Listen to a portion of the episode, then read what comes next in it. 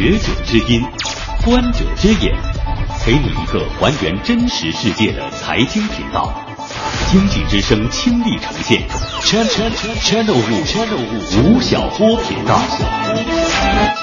现在是八月，火热的就业季，今年会有超过七百六十万的大学生冲进到中国的职场。这一部分人里面，平均年龄应该是九四年出生的人为主力，部分可能有九五年、九六年的人。我有很多企业家的朋友，我这两年请教他们，我说九零后的这批职场的人和之前的七零后、八零后比有什么区别呢？他们跟我讲三个字：第一，难招；第二，难带；第三，难管。他们主要的特点是什么呢？喜欢跳槽。呃，前两天有一个，我有一个朋友给我打电话说说小波啊，这样，呃，你能不能帮我一个忙？我说什么事儿呢？他说我儿子这个要换工作，那个他呢从小喜欢你的书，他那儿子啊，大概初二开始就看《激荡三十年》，不知道为什么，说从英国读书回来，然后呢学的是 IT。他爸爸呢，就把他放到了一个特别大的 IT 公司，拜托一个叔叔在那里面就职，然后说要跳槽，你能不能跟他谈一谈，这个他到底对工作是怎么看待的？我就把他小子叫来，我说怎么想的？他说，不喜欢 IT，然后呢，工作压力太大，太忙。那现在干嘛去呢？跑到了一家软装设计事务所，去给一个人当设计师，当他的助理。那我说你懂吗？他说我懂的。我在英国读书的第二专业学的就是设计，啊，室内设计。然后呢，我喜欢到这个设计事务所。那我跟他讲说，那你有未来吗？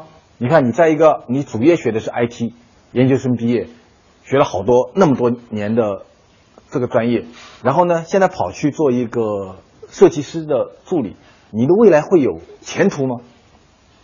他跟我讲说，吴叔叔。我不能因为前途而委屈了我自己。你不是说吗？要把生命浪费在美好的事物上。我我半口咖啡差点咽在喉咙里。我知道那本书为什么卖那么好呢？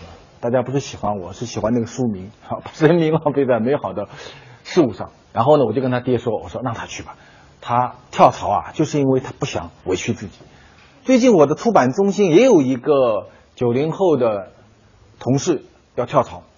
那离开前呢，我就找他谈话。我说：“你为什么要走呢？是不喜欢我们这个公司，觉得自己没有前途吗？”不是的，为什么呢？因为我的领导，他的领导是个八零后，说下班以后啊，老是请大家去吃小龙虾、喝啤酒，他说我太烦了。我上班的时候陪着你，下班你还得陪着你去吃小龙虾、喝啤酒，啊，所以我实在无法忍受，我要走了。然后我就找他那个找他的那个上司，我说你干嘛要请他吃小龙虾喝啤酒呢？那个八零后同学说，哎，我们不就这样要搞团建吗？然后大家在一起就很 happy 很嗨呀。可能在九零后的同学感觉说，工作就是工作，生活就是生活，啊，我在生活的时候还陪上司喝啤酒吃小龙虾，是我不愿意干的事儿。所以兄弟，我要跳槽。不久前也有一个新闻，是我看是人民日报都在讨论这个新闻。说有一次啊，一个企业开会，啊，开到最后的时候呢，结束了。然后呢，领导就对一个九零后说：“说这样，你去帮我买一个盒饭。”那个九零后说：“我是来上班的，领导，我不是来给你买盒饭的。”拒绝给领导买盒饭，然后因此而辞职。这件事情，人民日报都拿来讨论说，九零后到底怎么了？他们是怎么样的一群人？他们为什么那么爱跳槽呢？为了做这期节目，我在我的吴晓波频道里面。专门做了一次九零后职场观的一个调查，有一万三千多人参加了这个调查，这一万三千人应该全部是九零后。我给大家来看一看他们是怎么看待自己的工作和看待职场的。我把这个调查报告念给大家听：九零后同学是如何看待自己的呢？第一，他们觉得自己是谁呢？百分之二十四的人认为说九零后是随性的一代。第二选项是什么呢？是独立，第三呢是靠谱，第四呢是宅，就宅在家里喜欢宅，第五呢是逗逼，这是他们自己的看待，所以他们认为自己是一批能够自己掌握命运和掌握时间的人，他们觉得随性独立是他们所要追求的东西，同时他们认为自己是一个特别靠谱的人，他们爱看什么东西啊？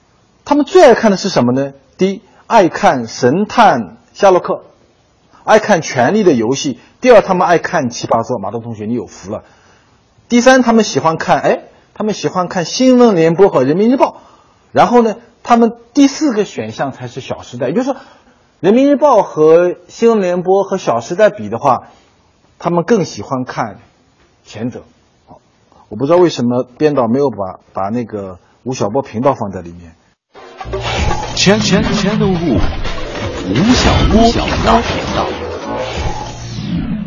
再接着是说，九零后，如果你要追求成功，你最想靠的东西是什么？百分之六十六的人认为说，我要成功需要靠创业。第二呢是靠职场，靠职业。百分之二十三，靠爹的有多少呢？只有百分之十一的人认为说拼爹是一件挺靠谱的一件事情。然后九零后找工作最关心什么啊？如果看吴晓波频道，现在有很多六零后、七零后、八零后要招工的人，这一条对大家很重要。就九零后啊，他们如果到你的公司来工作找工作，他们最关心的是什么呢？各位，第一个是工作前景，百分之二十七的人认为说，我到这个公司工作找工作。最关键是我有没有前途，这第一位。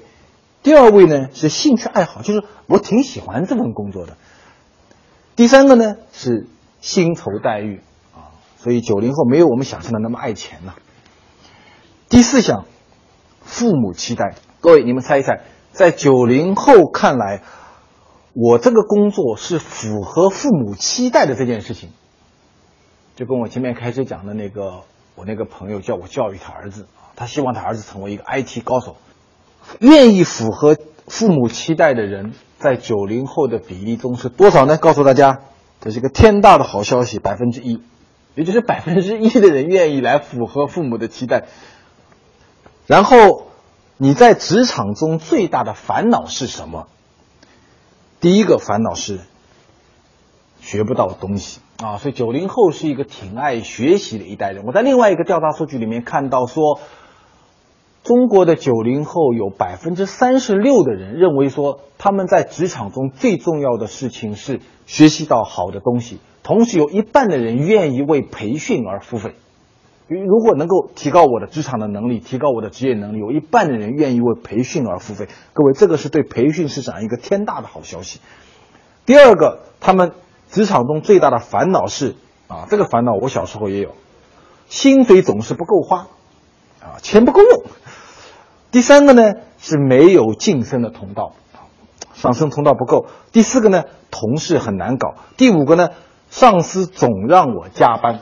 我的蓝狮子，包括我的吴晓波频道里面，很多都是八零后和九零后。我们年纪最大的是一九八七年的，年纪最小的是九二年的。我跟他们接触在一起啊。以前有人跟我说，七零后是加班狂，八零后呢是什么？是拒绝加班，九零后呢是拒绝上班。但我真的跟这些八零后、九零后在一起工作，我有一个挺大的一个感触，其实他们跟我们年轻时候对职业的某些态度是一样的。只要他们喜欢这个工作，他们愿意付出，他们是愿意跟你拼到。晚上十点钟、十一点、十二点、一点钟是愿意拼的，所以加班这件事情对九零后，我认为并不是一个太大的问题。至少你从我接触的这些九零后朋友和这个调查问卷可以看到。还有一个是老板对你意味着什么？老板是你的什么人呢？他们认为，百分之二十七的人认为，老板就是不停给我画大饼的人。第二个事情，这个很厉害。在九零后看来，老板是谁呢？百分之二十四的人，就是四分之一的人认为老板就是那个可以被取代的人。对九零后真的是一一批非常具有野心、非常自信的一部分人。第三个呢是老板是他们的精神导师哦，这个比例还不小，百分之二十二的人认为说老板是我的精神导师啊。看到这一条，我非常的欣慰。第四个，百分之十四认为说，老板是那些八竿子打不到的存在，就是你跟我没有关系，我主要就是把你给我的工作做完，然后呢，你最好不要认识我，我也不认识你，我跟你的生活没有任何关系，千万不要请我吃小龙虾。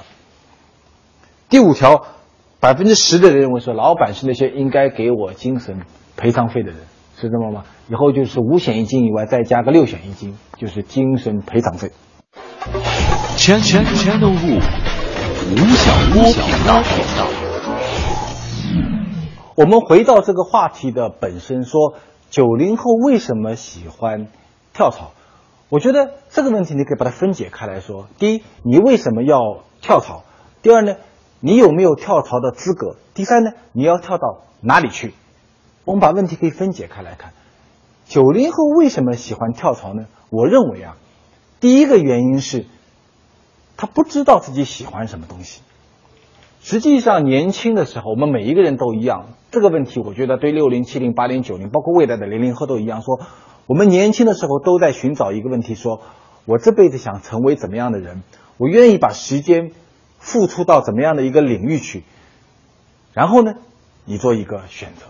那么，在这个问题上啊，我认为九零后很可能是跟六零、七零、八零相比更具有自主权利的那一部分人。十多年前，我在苏南调研的时候碰到过一个七零后的女生，她跟我在一起交流。她说啊，我十几岁的时候呢，读高中，高中毕业以后啊，家里没钱，然后呢，就让我出去做生意，我就跟着叔叔伯伯去做生意。然后二十多岁的时候呢，我呢买了一个街铺，开始贩卖服装。然后到三十多岁的时候呢，我有一个朋友跟我在一起，说做一家纺织工厂。然后呢，再过了几年呢，成立了一家小额贷款公司，跟几个朋友一起做生意。那现在呢，生意做的挺大的。然后问我一个问题，说吴老师，我已经活的三十多岁的人了，但是啊，我始终不知道我喜欢什么东西，我愿意过怎么样的生活，我始终不知道。我的生活一直以来是被这些亲戚朋友、被财富所追逐的往前走的。我觉得这大概是很多七零后人。在年轻时候的共同的一个机遇，因为他们从来没有想过说我喜欢什么东西，他们所从事的工作啊，只跟一个东西有关，就是跟钱有关，要改变自己的命运。三四年前的时候，我到四川大学去做演讲，然后有一个八零后的人举手来问我说：“吴老师，我该怎么办？”他是四川大学物理系的一个博士，已经读到博士了，问我说：“吴老师，我该怎么办？”我说：“那你为什么选择物理这个专业呢？”他说：“是我爸爸妈妈让我选择的。”那我说：“你喜欢物理吗？”不知道。这个可能是八零后乖乖的一代，他们所有的选择是因为说爸爸妈妈认为说你应该做什么事情。好了，现在到了九零后了，九零后就变成说我不能委屈自己，我一旦有喜欢的东西，我就要去尝试。即便说这个尝试是错误的，那怎么办呢？我继续尝试。所以我觉得很多九零后的不断的跳槽，在某种意义上是一种恐慌，是一种对自我认知的一种不断探寻的一个过程。各位，你你看刚才的九零后的问卷中是只有百分之一的九零后认为说符合父母期待是他们就职。的一个最重要的一个考核目标，百分之九十九的人认为说父母的期待跟我的选择没有一毛钱的关系，这就是今天为什么很多九零后跳槽的一个原因。另外一个跳槽的很大的原因呢，是他们对外寻求认可。很多九零后啊，他们在一个公司里面待下去还是不待下去，最大的一个选择是说，我在这个岗位上，我有没有得到你的认可。所以有一份调查问卷认为说，九零后在一个公司里面，百分之三十六的人认为说，我待在这里的最重要的原因是因为有人赏识我。如果我离开的话呢，是因为有是大家不赏识我。我认为，认可这件事情可能分两面来考虑。第一面呢是你的能力的问题，第二方面确实也是一个警告。有一次我碰到一个九零后的女记者。她是在一个省级卫视台当一个女记者，她跳槽了，离开了。那我就问她说：“那你为什么跳槽呢？”她说：“我不被认可。”那你为什么不被认可呢？他说：“我分配到这个部门以后啊，领导天天让我去跑社会新闻啊，今天这里着火了，我去把它拍下来；明天那里出现交通故障了，我去把它拍下来。我不被认可。那我说，那你怎么能够被认可呢？他说，我要去拍一些深度报道，要去做一些重大的选题，每次这个时候呢，都没有我什么事儿，不被认可。其实每一个人在二十多岁的时候，你都不被认可，你都没有机会去做那些深度报道，都没有机会去做那些重大选题，因为每一个人，包括我在内，都是从跑社会新闻，跑这里着火了，那里交通事件了起步的。所以，一个人在一个公司里、一个机构里，他的被认可是一个逐渐、逐渐成长的一个过程。那么，可能对九零后来讲，跟他之前的六零、七零、八零后的人，那么他们更缺乏耐心，他们更容易放弃。全全全都物，吴晓波频道。九零后爱跳槽的第三个原因是，我认为这一批人。他们从小生活在一个中产阶级的家庭里面，所以当他们走上职场以后，我认为他们是第一批把工作和生活进行了一个平衡的人。所以对他们来讲，工作很重要，但是生活呢同样重要，甚至更加的重要。在过去的两年里面，我记得有两条新闻蛮有趣的。去年的时候，有一个是河南的吧，是一个护士学校的一个一个老师。微博上面写了一句话，叫做“世界那么大，我要去看看”，啊，然后这句话就成为了风靡一时的一句话。然后呢，在不久前，有一个公司做了一个策划活动，说给你四个小时逃离北上广，啊，然后就很多人跑到北北京的机场里面去要那几张机票。这两个新闻的背后，其实就是九零后的一种生活态度，他们觉得生活品质。生活本身可能和工作是同样的一件事情，但是在很多公司里面的公司文化是工作优先模式，然后呢，甚至有些公司是鼓励一种过劳死的精神。那这个时候，这种的公司文化和他们对生活的态度就会产生重大的一个冲突。所以你来分析九零后。不断跳槽的现象的时候，你会发觉说，一部分的原因是因为他们处在青春期，青春期本身所有的那种反叛、那种追求自由的精神，是跟每一代人都一样的。但另外一方面呢，是确实有他们这一代人自身的特点，他们是中产阶级的一代，他们是更愿意追求自我价值的一代，他们对生活品质有更高的要求。我们同时还拿到了一些报告来比较。别的国家的九零后年轻人，如果说中国的九零后爱跳槽的话，那么别的国家的九零后是怎么样呢？美国的一份人力资源公司对美国九零后的调研报告发觉说，美国的九零后是怎么一代人呢？第一，他们愿意努力的工作。美国九零后他现在每个周的工作时间是超过八零后的。第二呢，这些人更愿意在一些。呃，像苹果啊，像谷歌啊，这些大公司去就职。第三呢，这些人认为说放假对我很重要，所以这个跟中国的九零后一样，他们也注重生活的品质。第四呢，他们认为说个人的价值的实现非常的重要。所以在这个意义上来讲，我们看到美国的九零后和中国的九零后其实是非常相像的一个族群。相比来讲啊，另外的国家跟我们就挺大的区别。比如说日本的九零后。日本的九零后，他们不愿意创业，他们更愿意在大公司去工作，这个跟中国就有很大的区别。今年上半年，中国的风险投资公司的数量是日本的六倍。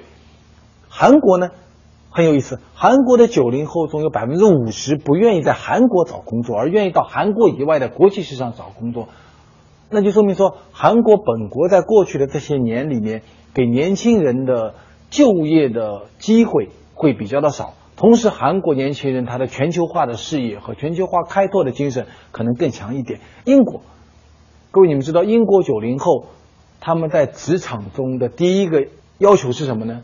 是要求上班的时候能够看 Facebook 上 Twitter。可能英国人的公司更加的压抑，所以这些年轻人希望通过社交化的方式，能够为自己打开一扇更大的一个。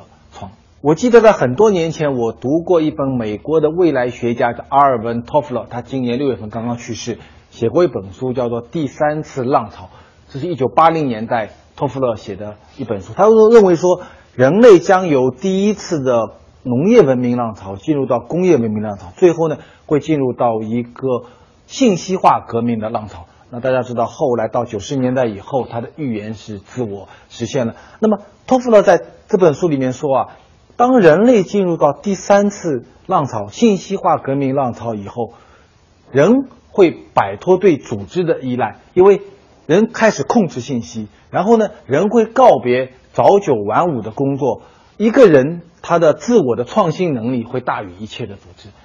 这些三十多年前所形成的预言，那么到今天实际上已经变成了我们生活和工作中的现实。